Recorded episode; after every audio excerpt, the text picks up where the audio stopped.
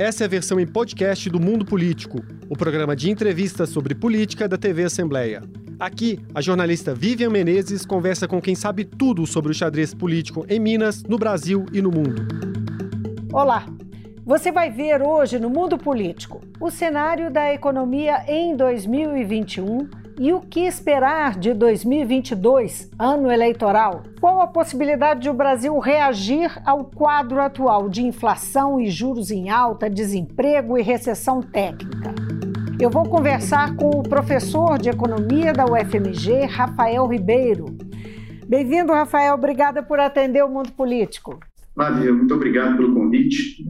É um prazer estar aqui com vocês. Rafael, Economia em recuo, mesmo que uma retração pequena, nós tivemos dois trimestres de recuo. Inflação acelerada, o juro em alta, uh, ah, 13 milhões e meio de desempregados, em que pese teve uma pequena redução do desemprego em outubro, mas o fato é que nós temos 13 milhões e meio de, de pessoas que vão atrás de emprego e não conseguem é, arranjá-lo. Quais é, elementos explicam esse cenário, não é esse conjunto que nós estamos vivendo agora?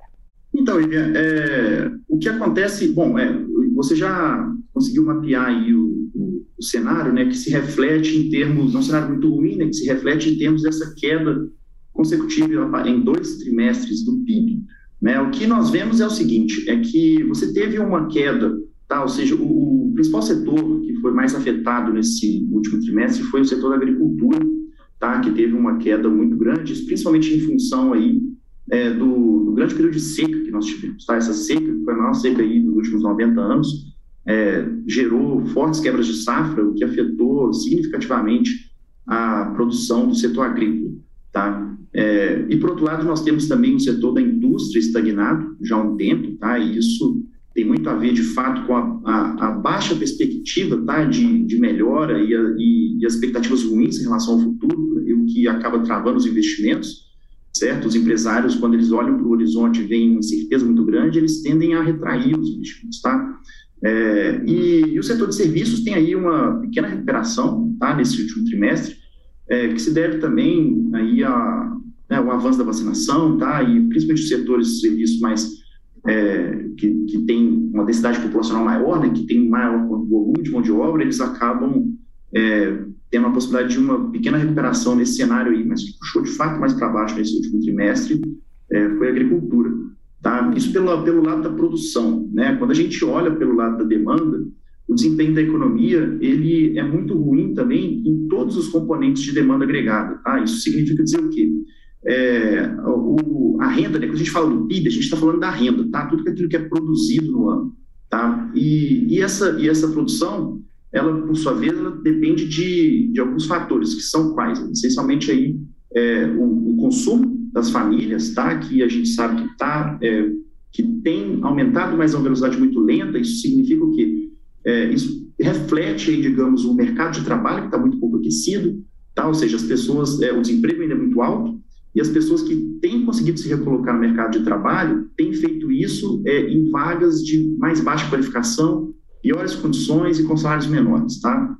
É, além disso, as famílias também estão muito endividadas. Isso significa que acaba sobrando muito pouca renda disponível para o consumo. É, o investimento, também, que é outro componente de demanda que explica a dinâmica da economia, também, como já dissemos, está estagnado. Tá? É, as firmas hoje é, com um horizonte da economia muito incerto, é, isso acaba é, gerando uma estagnação também no investimento.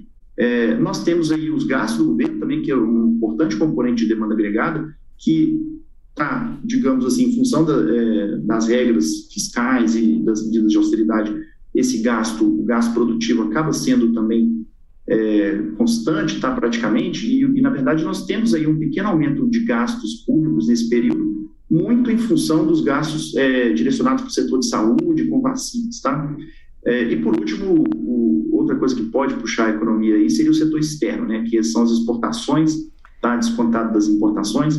É, nós tivemos aí um pequeno, é, um pequeno boom de commodities, tá? Esse ano aí, em função do, do, dos preços de alguns commodities, como por exemplo o minério de ferro, que puxou um pouco a produção nesse ano, mas o minério de ferro já despencou lá fora também, tá? E significa que é, as exportações nesse momento também não conseguem puxar a economia.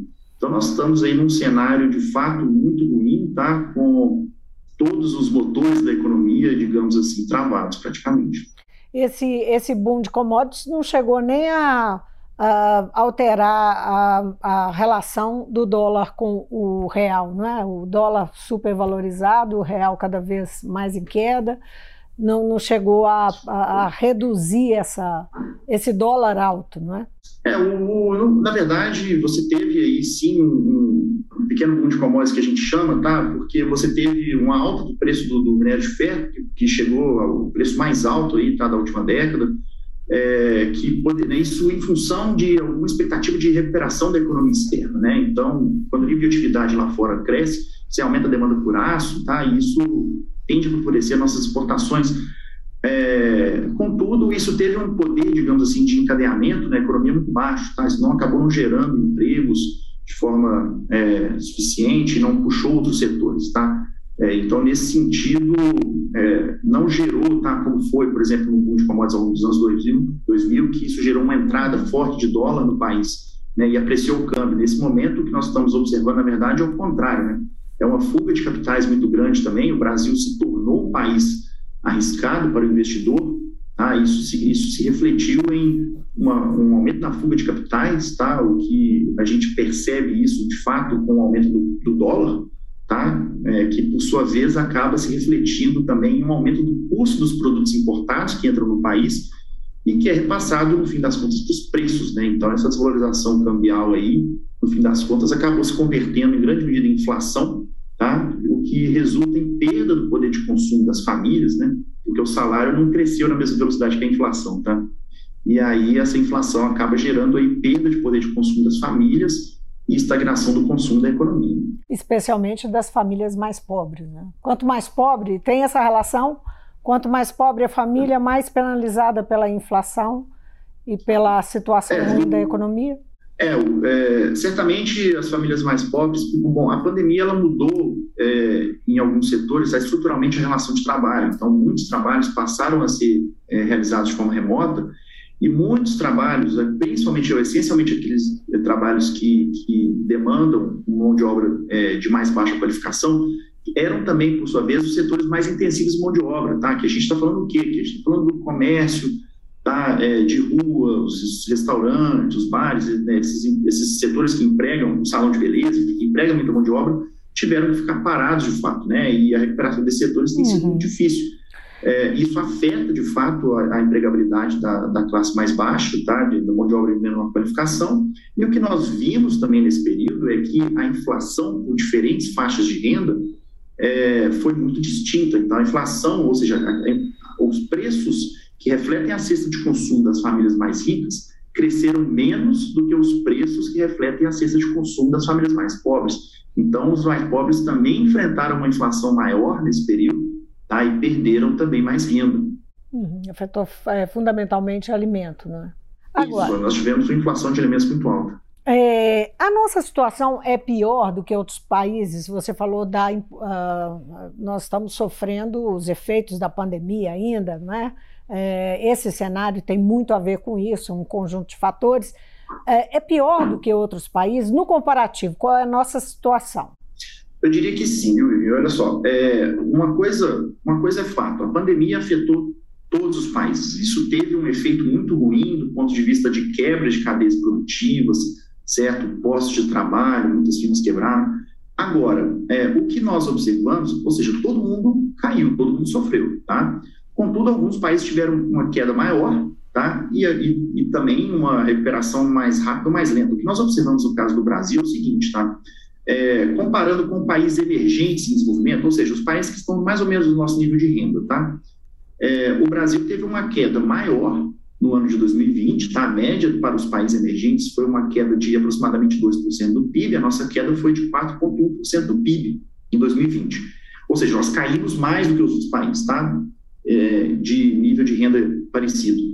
E, a nossa, e, as, segundo as projeções do FMI, a nossa recuperação será mais lenta também, tá? Então, a projeção do FMI para os países emergentes é de um crescimento nesse ano de 2021 de aproximadamente 6 4,5%, tá? E a nossa projeção aqui, segundo o Focus, boletim do Banco Central, é de um crescimento de 4,5%, ou seja, nós estamos crescendo quase 2% a, a menos, tá? Na, segundo as projeções, é, nesse ano, e no ano que vem a, a, essa diferença aumenta ainda, tá? Os países emergentes estão uma previsão de crescimento de, por volta de 5%, e o Brasil uma projeção, segundo o FMI, de crescimento de 1,5%.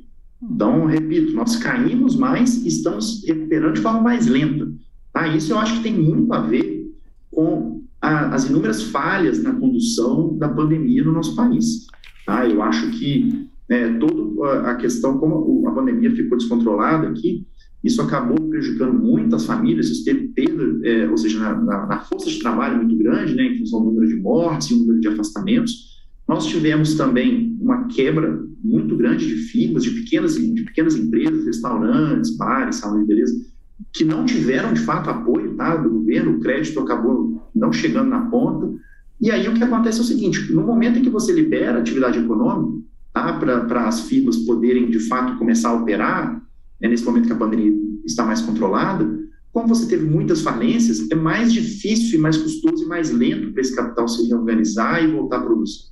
Tá? Se essas firmas tivessem sido preservadas, se vidas e firmas tivessem sido preservadas durante os momentos de isolamento, tá? É, é, a nossa recuperação também muito provavelmente seria mais rápida. Que é o raciocínio inverso do que o presidente da República fez durante todo aquele período, né, durante todo o ano passado, né, é, especialmente no ano passado. Né ele fazia o, o, justamente o cálculo de que é, não fechar era a solução para manter a economia ativa e a gente não é, ter perdas.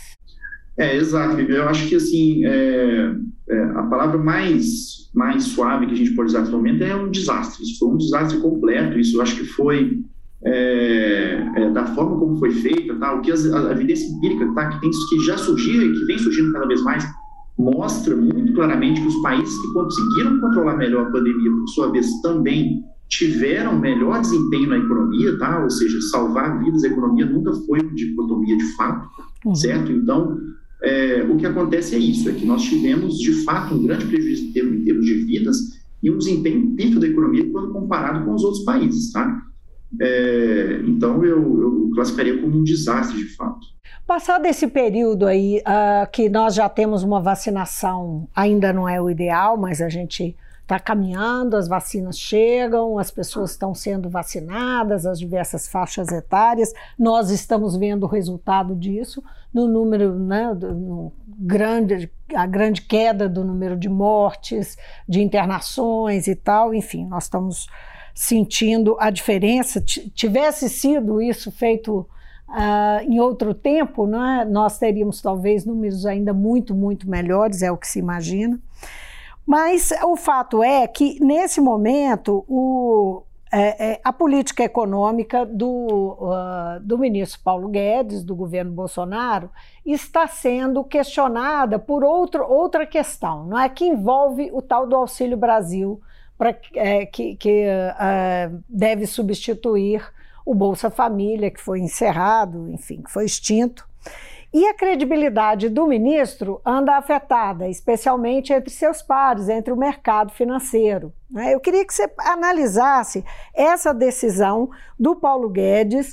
Uh, ele chegou a dizer que a saída da PEC dos precatórios, que é a PEC Uh, que, que, é chamada né, é, é, pela grande mídia e, e, pelo mercado de PEC do calote, é, ela, ela, ela se serve para abrir um espaço no orçamento e dar condição, inclusive, de ter dinheiro, recurso para o Auxílio Brasil, que tem a promessa aí de 400 reais até o final do ano que vem. Então, a, a questão é, eu queria, eu queria que você analisasse o, a decisão que o governo tomou, o que, que você acha da PEC dos precatórios, que ainda falta passar na Câmara, de novo, não é? E que resultado se pode se esperar nesse cenário com uma previsão para o ano que vem tão ruim, né? O que, que a gente é, pode esperar de um auxílio, pelo menos para os mais necessitados do país? É, o que nós vimos tá, com o auxílio emergencial durante a pandemia é que, é, apesar de, ser um valor baixo, tá, ele conseguiu, de fato, reduzir de forma significativa os níveis de pobreza tá, da população é, e o auxílio foi de extrema importância para que o nosso desempenho econômico não tivesse pior do que o que foi. Tá? Ele acabou sustentando, de alguma forma, o consumo das famílias, principalmente das famílias mais ba de mais baixa renda, nesse período. Tá? É, agora, é, o, a forma como tem sido é, conduzida a discussão fiscal no, no, no, governo atual, ela, ela tem sido também muito desastrosa. Tá? É, o que acontece é o seguinte, porque é, com a PEC, tá, o que acontece de fato é que você acaba, é, em última instância, violando o, a, a regra fiscal, que é a âncora fiscal, que seria o teto de gastos. Tá? Uma coisa que se pode se discutir se o teto de gastos ele é bom ou ruim. Tá? Eu, particularmente, acho que o teto de gastos ele tem uma série de problemas, é, certo, institucionais, ele não, é, ele não é viável, ele não é factível, e já se sabia isso desde, desde o princípio, tá? É que, que não seria factível, não é incrível que uma âncora fiscal como o teto de gastos pudesse sustentar durante muito tempo. Agora, é, o que acontece é o seguinte, a forma como, como se poderia eventualmente sair do teto de gastos é, é, pode variar muito, certo? Ou seja, poderia se fazer uma, uma proposta de aperfeiçoamento do teto, não, eu, ou seja, não estou falando abolir uma regra de gastos. É preciso que você tenha âncoras fiscais, tá? Para que isso gere, é, aumente o grau de, de previsibilidade dos agentes e, e, do mercado em relação à condução da economia. Então, não é abolir. Contudo, ele precisaria de algumas reformas e ajustes, tá? De adequações. É, e a forma como você faz isso é, da forma como foi feito, foi completamente desastrosa. Tá? É, o que o governo fez, na verdade, foi, como você mesma disse, tá? Isso é essencialmente um calote tá? nas obrigações domésticas do governo, né? ou seja, está postergando essa dívida que ele tem que pagar com os precatórios, tá? que são dívidas ali né? para funcionários públicos, tá? professores, enfermeiros, tá? ou seja, né? É, enfim, o que o governo está fazendo é postergando essa dívida. Tá? Então, é para abrir um espaço no orçamento deste ano. Para quê? Essencialmente para viabilizar é, a homologação do, do, auxílio emergencial, tá, de 400 reais, é, que do ponto de vista assistencialista, estritamente falando, de uma política assistencial, é muito ruim, porque ele, ele aumenta o grau de imprevisibilidade tá, para as famílias que recebem esse benefício. Elas não sabem se elas vão continuar recebendo esse benefício é, quando ele acabar, porque ele já tem data para acabar, né, como você mesma disse. Isso é um problema. Por quê? Porque pode ser que ele não se reflita de fato no consumo maior dessas famílias nesse momento. As famílias, se elas assumirem que tem a possibilidade de que elas vão perder esse benefício em algum momento, elas podem, inclusive, apesar de ser um valor baixo, elas podem, inclusive, entesourar esse dinheiro, ou seja, deixar para guardar, né, para se precaver. Tá? Então, isso pode não se reverter, de fato, é, totalmente em, em um efeito multiplicador da atividade econômica. Tá? É, então, em termos de desenho do programa é, assistencialista, ele é muito ruim, ele substitui um programa que já vinha consolidado ao longo de anos e que funcionava muito bem. É, agora, a principal função, digamos aí, da, desse, desse calote, né, da técnica dos precatórios, é viabilizar justamente é, a alocação de emendas do bilan, tá? que, que seria essencialmente, ou seja, para a gente tentar falar isso aqui de forma mais clara, o que acontece é que o legislativo, tá? e essencialmente o centrão, assumiu o controle do, do, do planejamento orçamentário nesse momento. Tá? Ou seja, o executivo, como já o executivo já vem tá, em um processo de enfraquecimento é, longo, né, é, vem se desgastando ao longo de todo o governo, e nesse momento o executivo que já não tinha, digamos assim, um plano orçamentário ou ideia, digamos assim, do que fazer com, com, com o orçamento do governo, nesse momento terceiriza isso tudo para o Centrão, e é o Centrão que, que, que tem gerido isso com base nos interesses é, mais particulares tá, e curto-prazistas dos parlamentares, sem ter interesse, digamos assim, da, da, forma como esse orçamento deveria ser alocado, que pudesse beneficiar o país como um todo. Tá? Então, ele tem sido, o orçamento tem sido alocado para satisfazer interesses de curto prazo e eleitorais do, dos parlamentares do Centrão, e não, digamos assim, da forma que pudesse gerar um maior retorno para a sociedade. Tá? Então, isso tudo é uma conduta muito ruim e pouco transparente, né, como tem sido.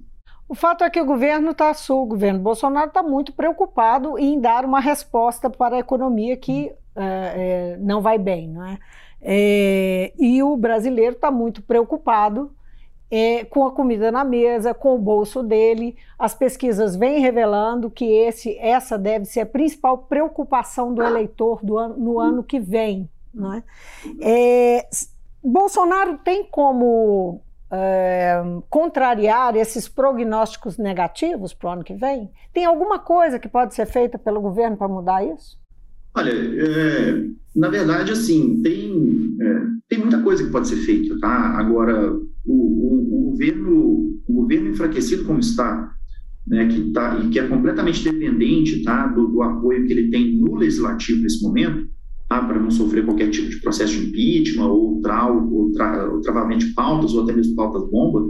Tá? Então, o governo depende completamente do, do, da, assim, do corpo de proteção que ele criou é, Centrão, tá? dentro do, do legislativo nesse momento.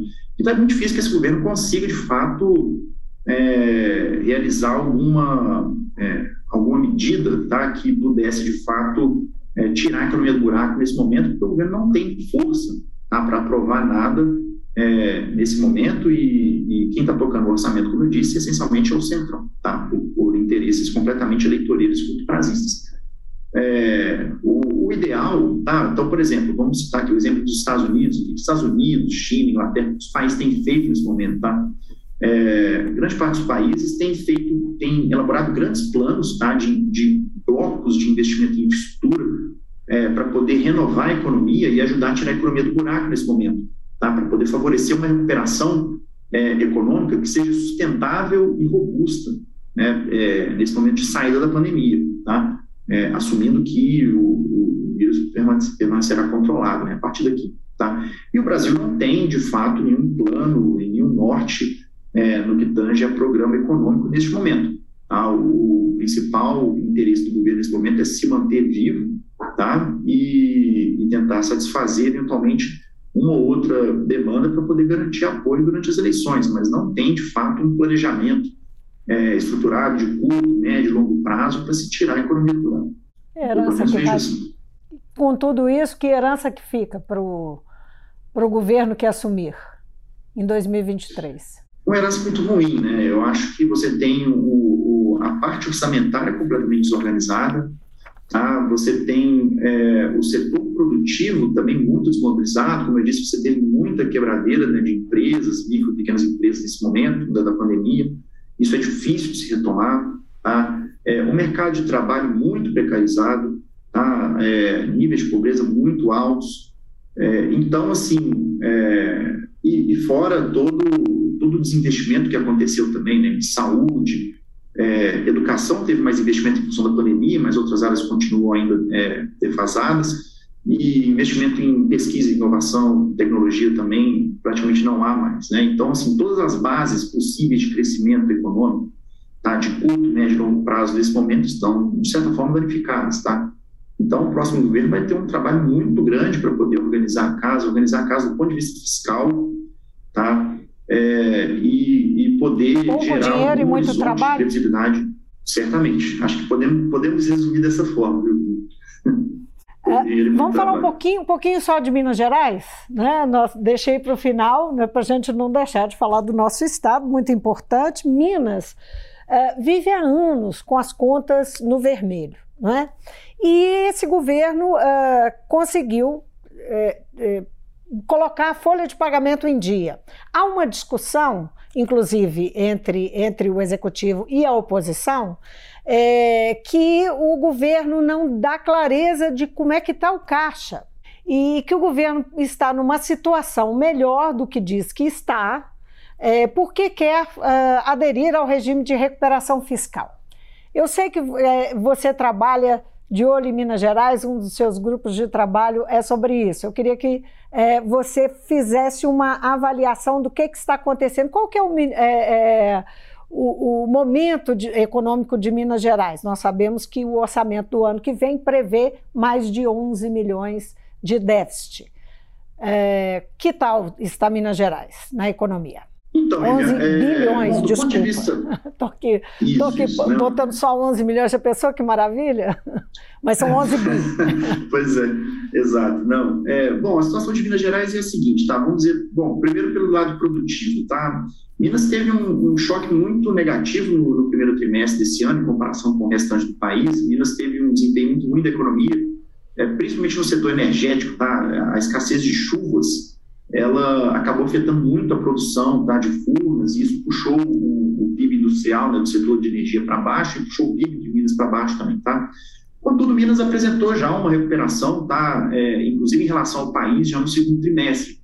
A gente viu, bom, a agricultura sofreu muito aqui, tá? principalmente a, a safra de café teve um impacto negativo muito ruim, tá? porque ficou, deixou o setor agrícola abaixo da, do crescimento médio do país, mas a, a, indústria de Minas acabou puxando mais tá? no segundo trimestre. É, vamos ver como vão vir os dados para o terceiro trimestre, a gente ainda não tem clareza. Tá? Então, mas a indústria acabou puxando mais, tá? inclusive setor de transportes, porque teve mais equipamentos, setor de, de indústria é, extrativa também teve um bom desempenho no trimestre, isso acabou puxando um pouco mais a economia mineira, tá? Então, nosso desempenho nesse ano, a princípio, está um pouco acima da média do país, tá?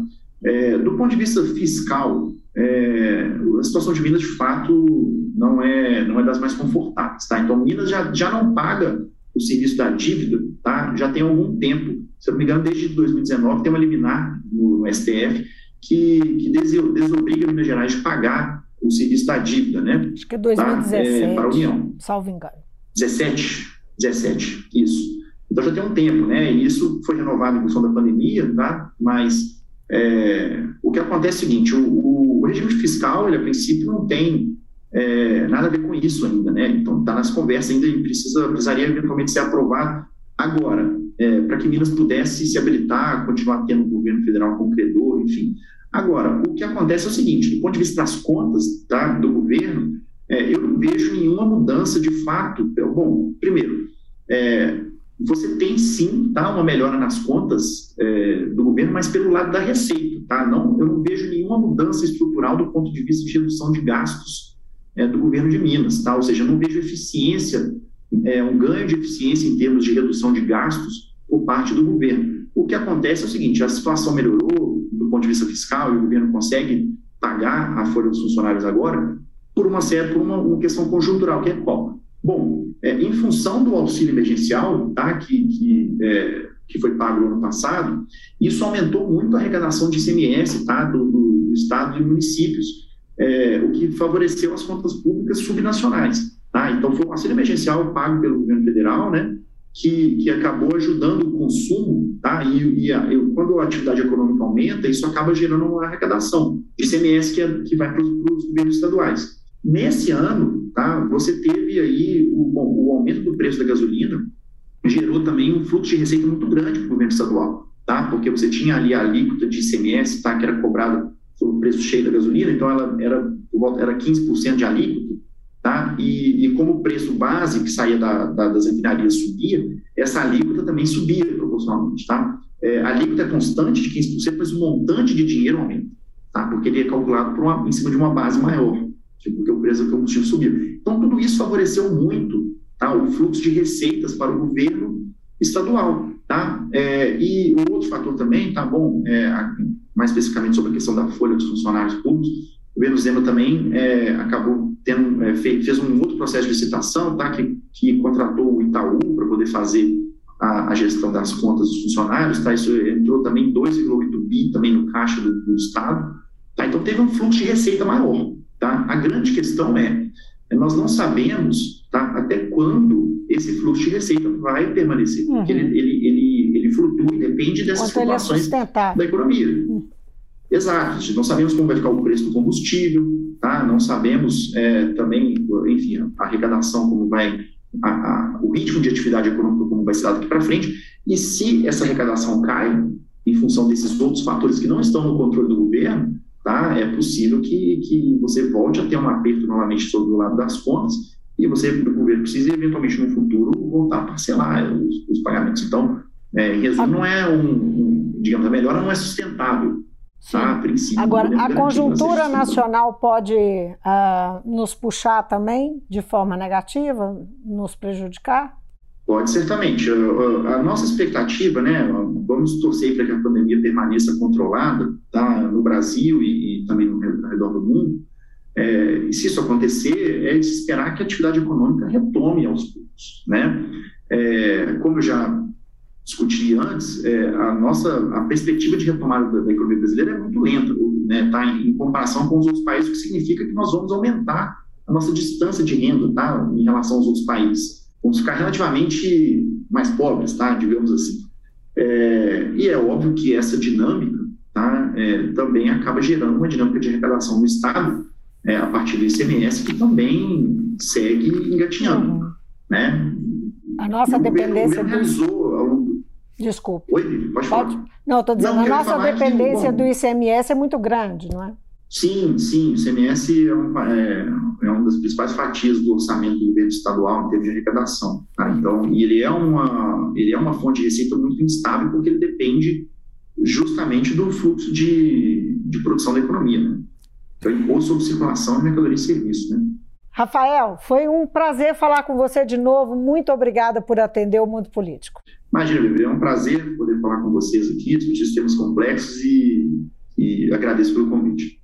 Eu conversei com Rafael Ribeiro, ele é professor da UFMG, do CEDEPLAR e da FACE, e falamos sobre o Brasil, uh, como o Brasil encerra 2021 na área econômica e quais as perspectivas para o ano que vem. Eu me despeço aqui, obrigada pela companhia e até a próxima.